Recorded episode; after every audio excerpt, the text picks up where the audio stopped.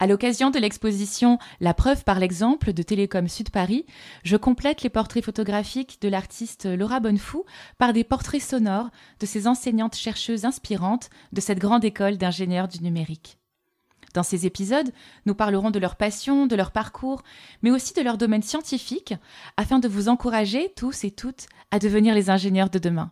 Bonne écoute Inde, euh, j'ai envie de démarrer cet entretien par une question euh, personnelle, une question euh, qui est quel métier vous vouliez exercer quand vous étiez enfant? Alors, quand j'étais enfant, d'abord quand j'étais toute petite, avant d'entrer à l'école, je voulais être chanteuse. Voilà, parce que j'aimais beaucoup chanter. Et, ensuite, bah, quand je suis rentrée à l'école, euh, bah, l'école me plaisait beaucoup et j'admirais beaucoup la maîtresse, enfin l'institutrice, pardon, on dit. Maintenant, on dit professeur des écoles. Euh, euh, voilà, je l'admirais beaucoup. J'aimais beaucoup la manière dont elle nous apprenait à lire, à compter.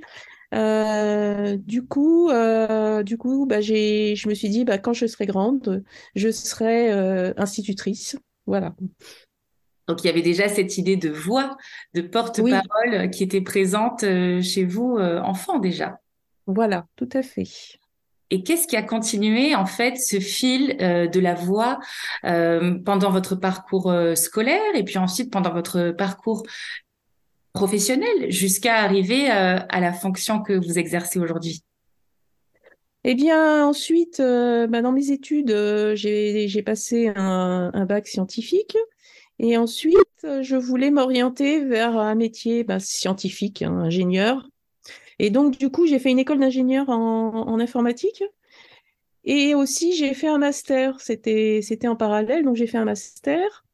Et le master, euh, qui était en informatique et en méthode, aussi méthode euh, mathématique pour l'informatique, euh, eh bien, ce master, comme il y avait pas mal d'enseignants-chercheurs, enfin, c'était essentiellement des enseignants-chercheurs hein, qui, nous, qui nous faisaient les cours, bah, je me suis dit, bah, ça, la, carrière d'enseignant-chercheur, c'est vraiment intéressant. Quoi. Ça me plairait beaucoup d'être enseignant-chercheur. Du coup, il y a eu d'abord un stage.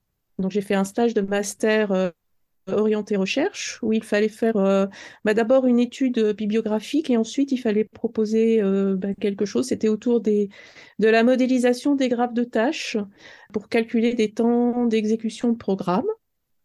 Euh, donc le stage m'a beaucoup plu. Et du coup je me suis dit après bah tiens je vais faire euh, une thèse comme ça euh, bah, ça me permettra enfin la thèse disons que la thèse c'était parce que je voulais approfondir d'abord.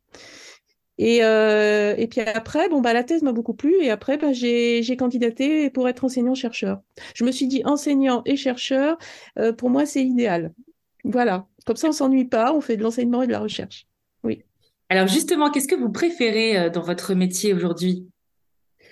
Alors, ce que je préfère dans mon métier, c'est justement la complémentarité qu'il y a euh, entre l'enseignement et la recherche, puisque bah, la recherche, elle nous permet euh, de faire évoluer nos cours et de transmettre un savoir aux étudiants qui est, toujours à la pointe. C'est important, surtout dans nos domaines informatiques, réseau qui évoluent très très vite. Et, euh, et l'enseignement, donc la partie enseignement euh, m'intéresse aussi parce que ça permet euh, de revenir à la base, aux notions de base. Des fois, on fait pas forcément attention à cela. Il y a des notions de base qui sont pas forcément simples.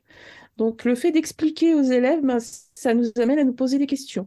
Et donc, ça nous amène aussi à faire évoluer notre recherche. Donc, j'aime bien les deux, l'adéquation entre les deux, la complémentarité entre les deux. Voilà.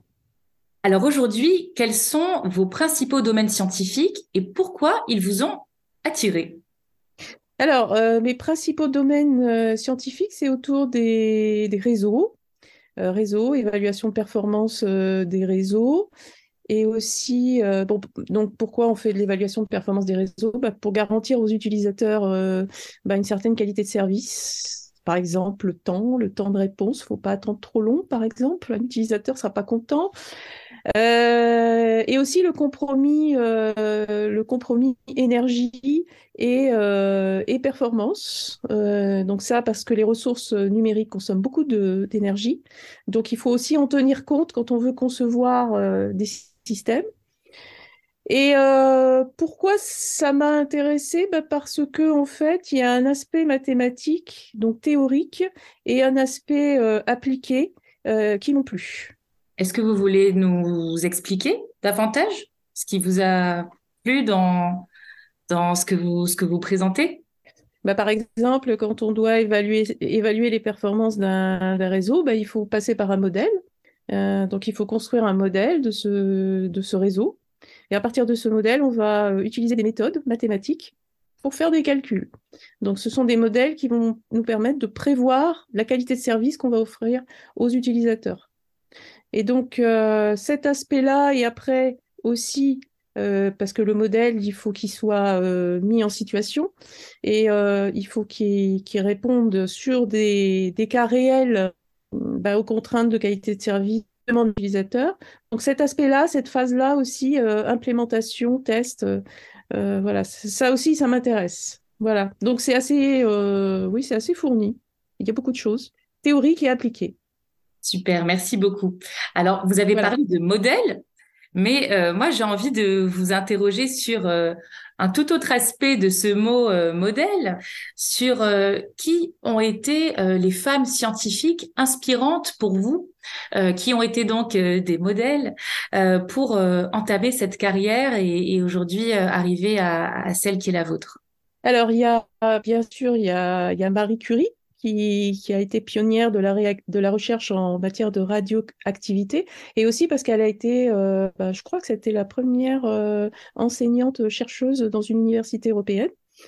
Euh, puis elle a eu bah, le prix Nobel aussi. Donc, et puis, bon, bah, d'autres chercheuses bah, dans le domaine de l'informatique, par exemple, il y a aussi, euh, euh, il y a aussi Ada de Lovelace, euh, qui a aussi pensé, alors elle a été la toute première, donc c'était une comtesse anglaise, et qui a été la, toute première à penser à une suite d'instructions qui permettait de faire automatiquement un, un calcul scientifique.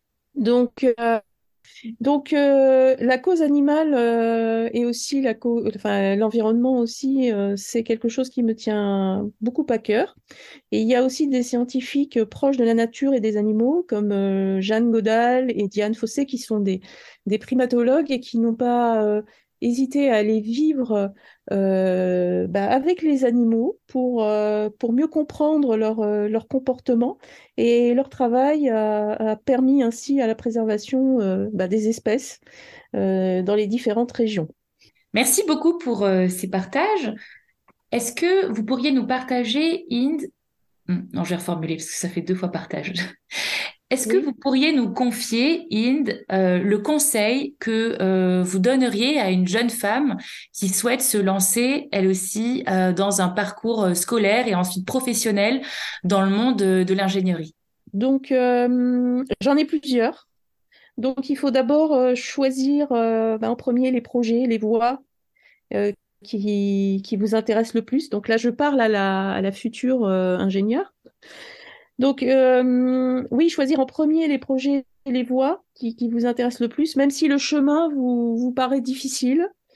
Euh, il faut aussi faire preuve de volonté et d'exigence avec soi-même pour euh, justement pour atteindre ses objectifs. Il faut quelquefois savoir se remettre en cause et ne pas hésiter quelquefois aussi à changer de voie, car le métier d'ingénieur, il est fait de challenges et de diversité. Euh, il faut aussi avoir une certaine euh, capacité d'écoute, de communication et le sens de l'organisation parce que c'est indispensable pour la réussite d'un travail en entreprise qui est un travail en équipe. Et on en revient donc à la voix encore et toujours. Merci beaucoup, Inde. Euh, oui. Est-ce que pour terminer, vous pourriez nous dire si vous aviez un blason qui vous représentait? Oui. Euh, de quoi serait-il composé et quelle en serait la devise? Alors, le blason, euh, le blason, c'est pour moi, euh, c'est la boussole, parce que l'ingénieur, il est comme un explorateur et il a besoin de la boussole. Il a une certaine boussole interne qui va l'aider à s'orienter et à trouver son chemin. Et, la devise, c'est bah, les petits ruisseaux font les grandes rivières. Alors j'aime bien cette devise parce qu'elle est liée quand même à l'environnement.